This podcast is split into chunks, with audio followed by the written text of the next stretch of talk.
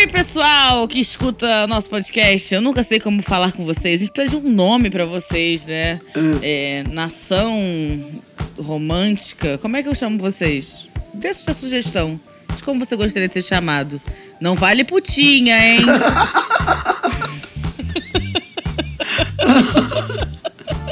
e Fale clima, por você. nesse clima, a gente vai falar de um filme nada a ver com esse clima.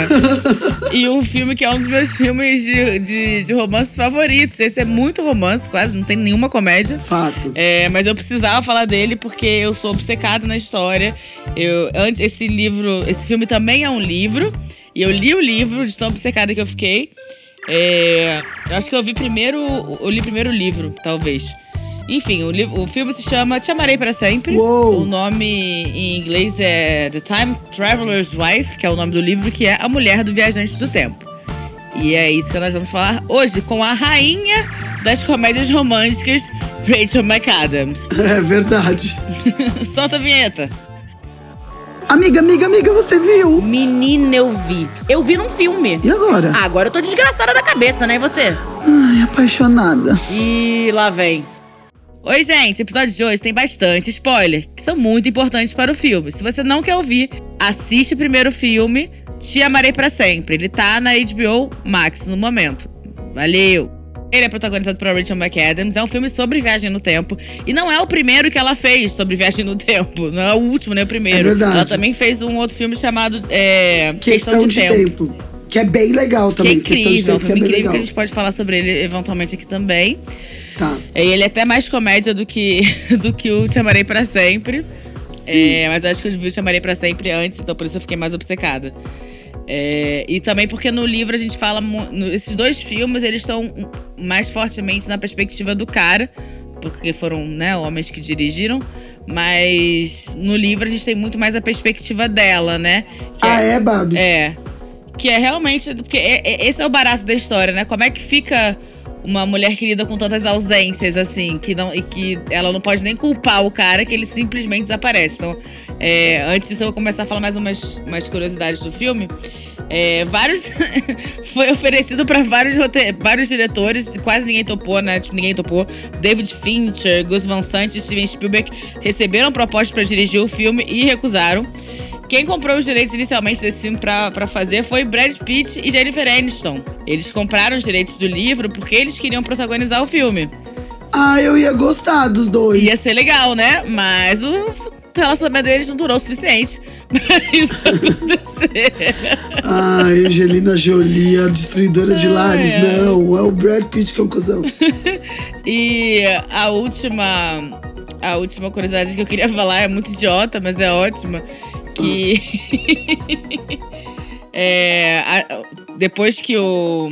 que o Eric Bana, né, que, fez, que é o protagonista do Chamarei Pra Sempre, terminou as filmagens, ele cortou o cabelo pra fazer Star Trek. É. E aí teve que fazer filmagem nova pra, pro Chamarei Pra Sempre, teve que esperar o cabelo dele crescer pra conseguir fazer as cenas que estavam faltando. Ai, gente, Então adiaram quase um um ano as gravações complementares do filme por causa do cabelo do Eric Bana.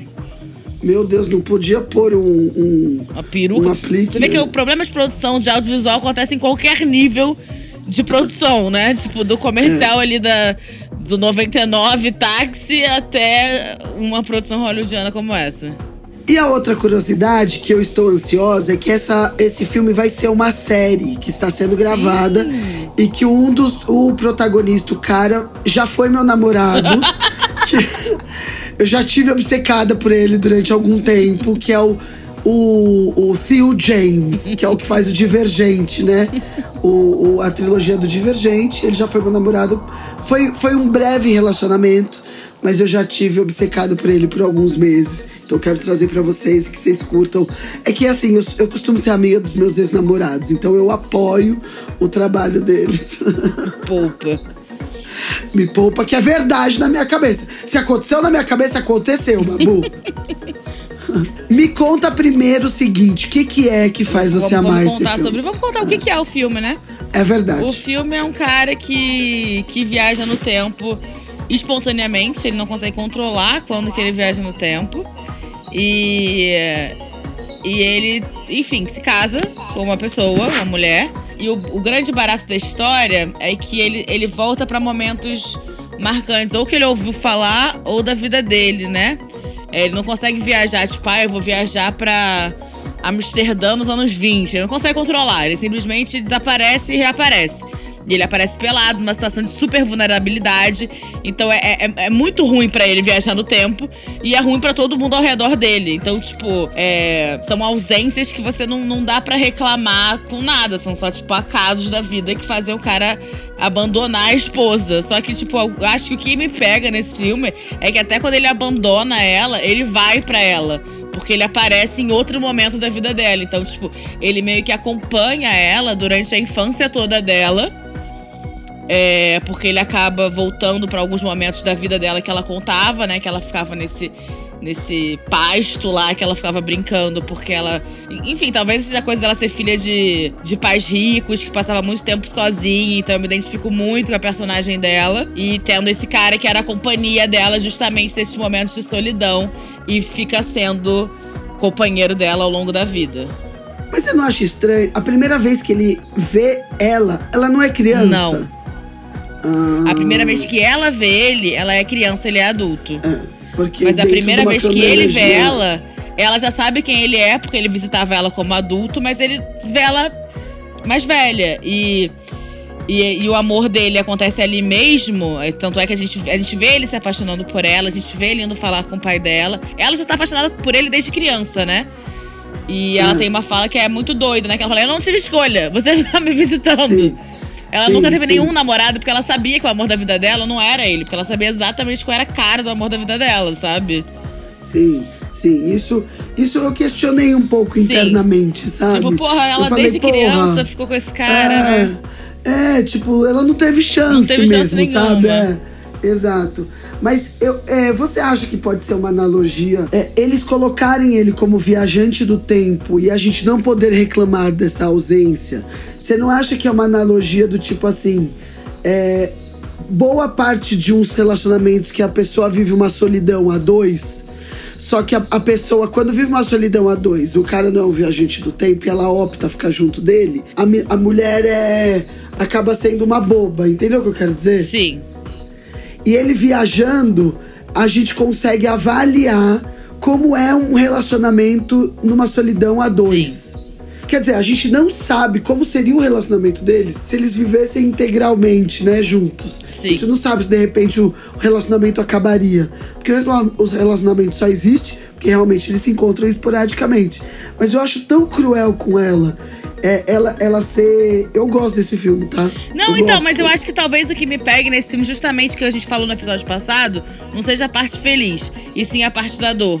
Porque eu consigo sentir tanto, é, me pega tanto esse desespero dela, é, esses sentimentos de isolamento, é, essa sensação de, de, solidão total e desamparo quando ele some. Então, não que eu tenha vivido um namoro com viajante do tempo, mas justamente essa solidão. É nesse lugar que me pega. A solidão da infância, a solidão como mulher, a solidão como artista, porque ela é uma mulher artista, né? É artista plástica. E, e alguém que não supera, né? Que fica presa ao fantasma. Porque depois que ele morre, ele fica voltando pra ela e ele não conta pra ela quando ele volta pro futuro. E, e mas ela vai ficar esperando ele pra sempre. Pra sempre. Então essa coisa de se relacionar com o fantasma, pra mim também é muito presente. Me pega demais, sabe? Não é que esse, esse filme ele pega num lugar que, que necessariamente é o que eu almejo de uma relação, porque eu não almejo estar com o viajante do tempo. Mas eu acho que é muito nesse lugar. E, tipo, eu acho mas, mas em, em, defesa dele, eu acho que ele tem um dos pedidos de, de casamento que eu acho mais lindos e que eu acho muito. Eu acho muito lindo porque eu acho muito real. É, porque eu acho que o pedido de casamento às vezes vira uma coisa cinematográfica muito mais pros outros do que pro casal, né? E aí, quando ele pede para casar com ela, ele fala: Ah, eu não quero casar com você só porque você é isso, isso, isso. Que é bom você falar primeiro as, elogi as vantagens, né? Se elogiar a primeira pessoa, fala por que ela é maravilhosa. Mas porque quando eu tô com você, eu nunca mais me senti sozinho. Isso para mim me pegou num lugar do tipo assim, puta, é isso, sabe? Para mim é, é, justamente não sentir a fucking solidão que ela sente no relacionamento com ele. Não, e a opção que ela faz de viver muito infeliz, uhum. ao mesmo tempo que ela é feliz, ela é muito infeliz. Ela é muito feliz e muito feliz. Que ela só não dispensou esse cara porque ela não pode culpar pela ausência. Uhum. Mas isso não quer dizer que esse relacionamento para ela seja é, bom. bom. Entendeu? Porque o que, o que no fundo a mensagem quer passar é assim, ó. Não importa o quanto de tempo que você tá. O que importa é a qualidade desse tempo que você tá. E realmente ele é um cara incrível quando tá com ela. Mas, pô, ele quase nunca tá com é, ela, cara. É, cu, sabe? Ele perdeu. É ele foda. basicamente perdeu o casamento dele. Ela só não ficou mais bolada dele ter perdido o casamento delas porque ela era profundamente apaixonada por ele mais velho. Mas isso é uma coisa que eu achei interessante também. É de tipo de falar sobre a evolução das pessoas, né? Do tipo, como é que você. Como as pessoas realmente se tornam melhores companheiros com o tempo e te compreendem mais do que aquilo. Como é que você vai comparar um cara que te entende perfeitamente, que tá contigo há 15 anos, com um cara que acabou de te conhecer? Sim, fato. Com um cara que até não tem a maturidade da idade dele mesmo, porque ele é mais jovem. É, e isso para mim dá muito a entender como a gente às vezes compara finais de relacionamento com inícios de relacionamento. Tipo, ai, meu ex, que eu terminei, que a gente ficou dois anos, porra, me entendia muito mais do que o meu namorado de agora, que a gente tá um mês. Óbvio, vocês estão um mês! Óbvio, é óbvio. E eu acho que é um erro também no final do relacionamento a gente comparar com o início, porque o início é mais legal, é mais legal, mas é porque você não conhece uhum. as, as desgraças dos outros. Sim. Só que você tem que aproveitar o amadurecimento. Então, a gente já falou sobre isso no, no episódio do Como Se Fosse a Primeira Vez, né? É ilusão você querer que seu relacionamento sempre seja o início dele. Uhum. No Friends tem isso.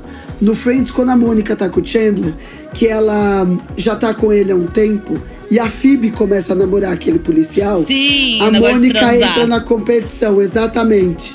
E daí o Chandler fala assim: por que, que você quer que seja o início? Início de relacionamento para mim nunca foi bom. Eu amo que a gente tem essa evolução que a gente tem, né?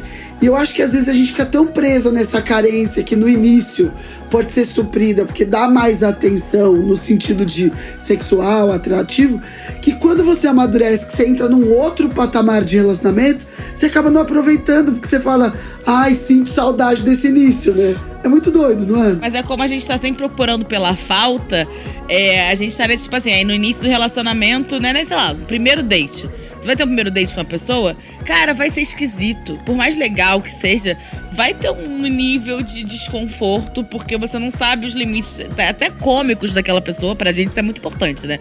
A gente não Lógico. sabe o que, que a gente pode brincar ou Lógico. não e até onde a gente vai, né? A gente não sabe sexualmente onde aquilo vai.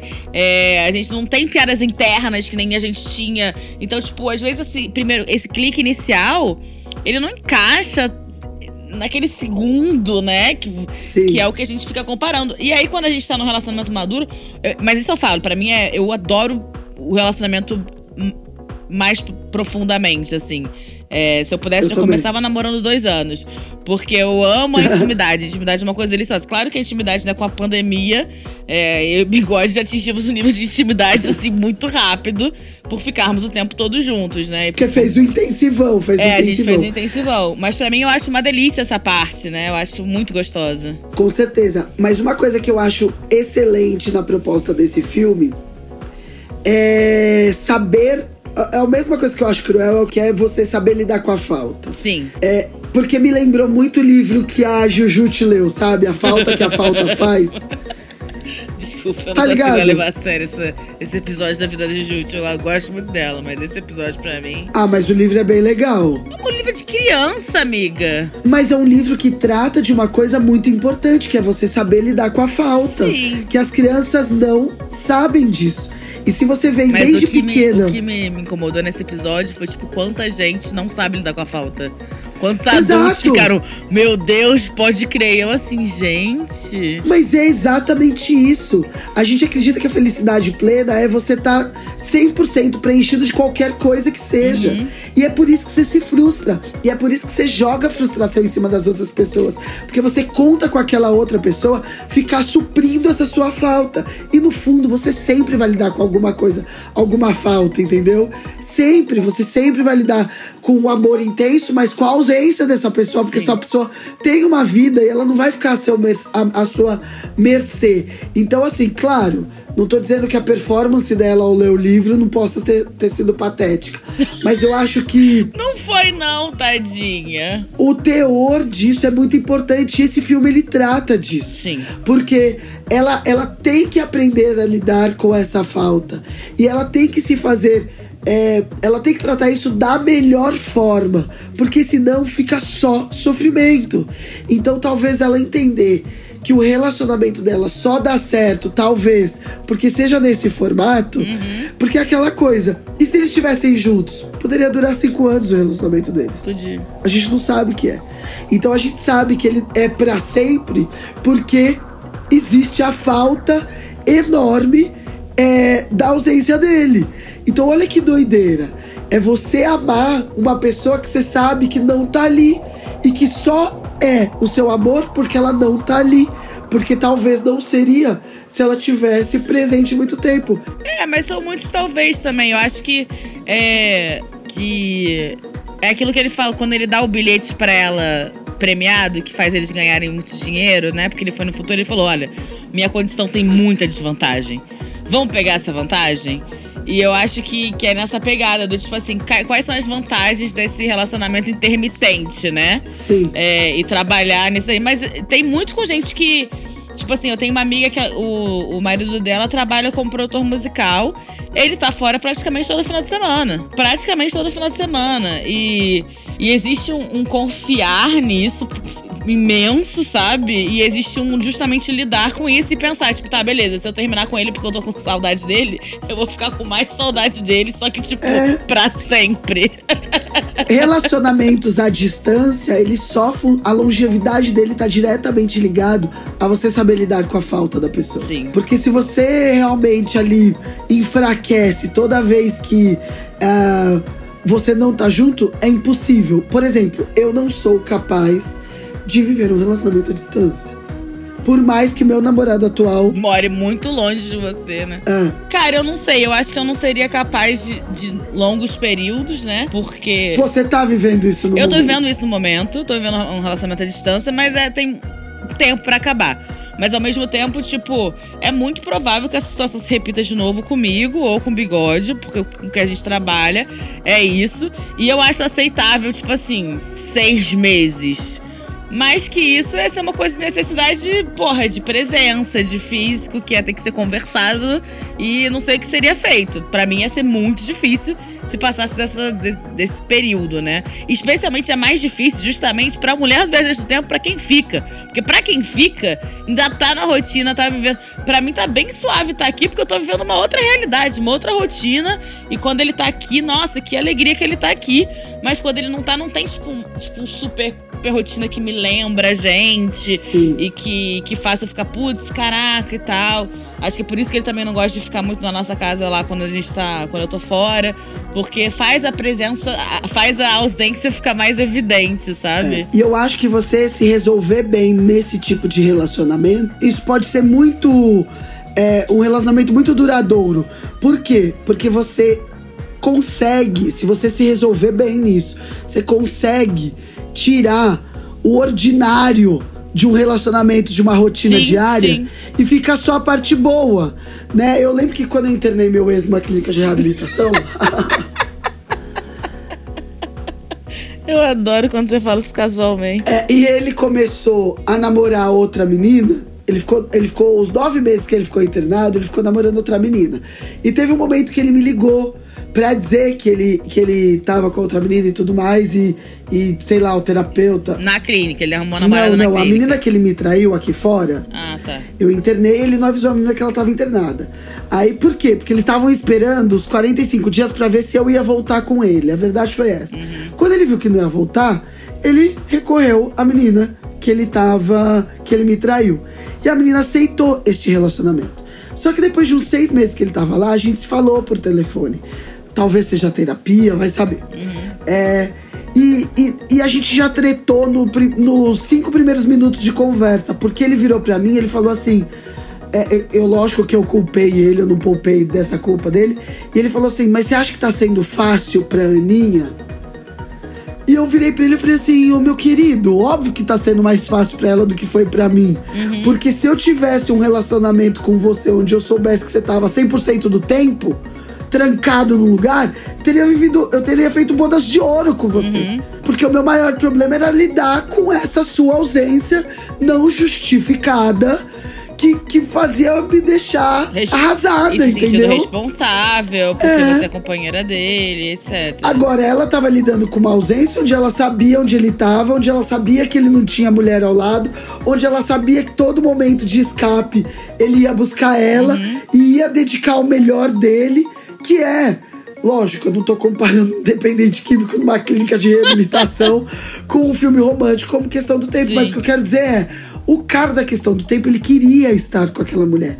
Toda vez que ele não estava, não é, ele estava com ela, como você disse, mas não da forma que ele queria. Então, toda vez que ele voltava para o relacionamento, onde ele podia aproveitar aquele momento junto, ele era entregue porque ele estava sentindo falta. Então, eram momentos simplesmente incríveis.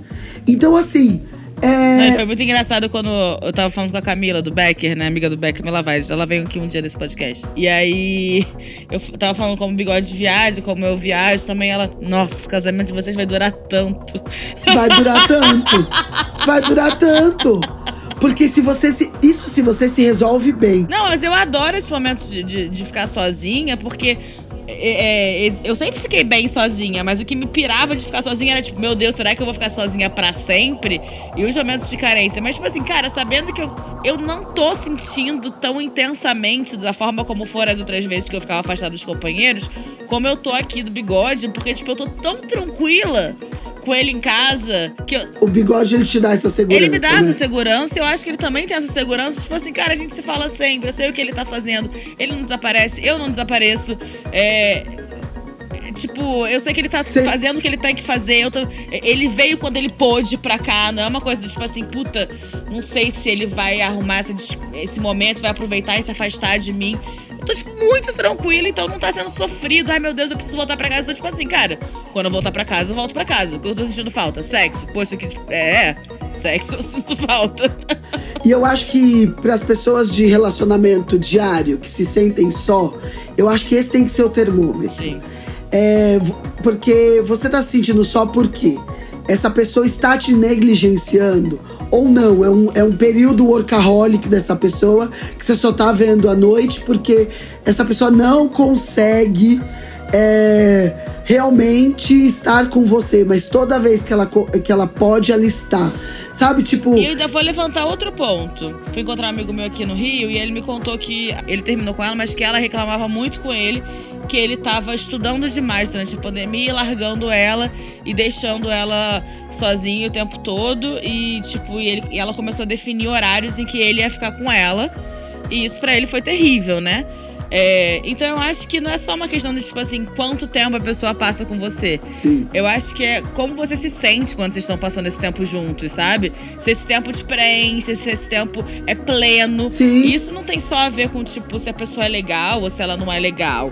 Tem a ver também com quão compatíveis vocês são e quanto esse relacionamento é bom pra você, quanto essa, pessoa- essa troca é, é, é favorosa. fav- quê? Quanto essa troca é favorável pra você. Mas é isso, eu acho que essa tem que ser a régua, né?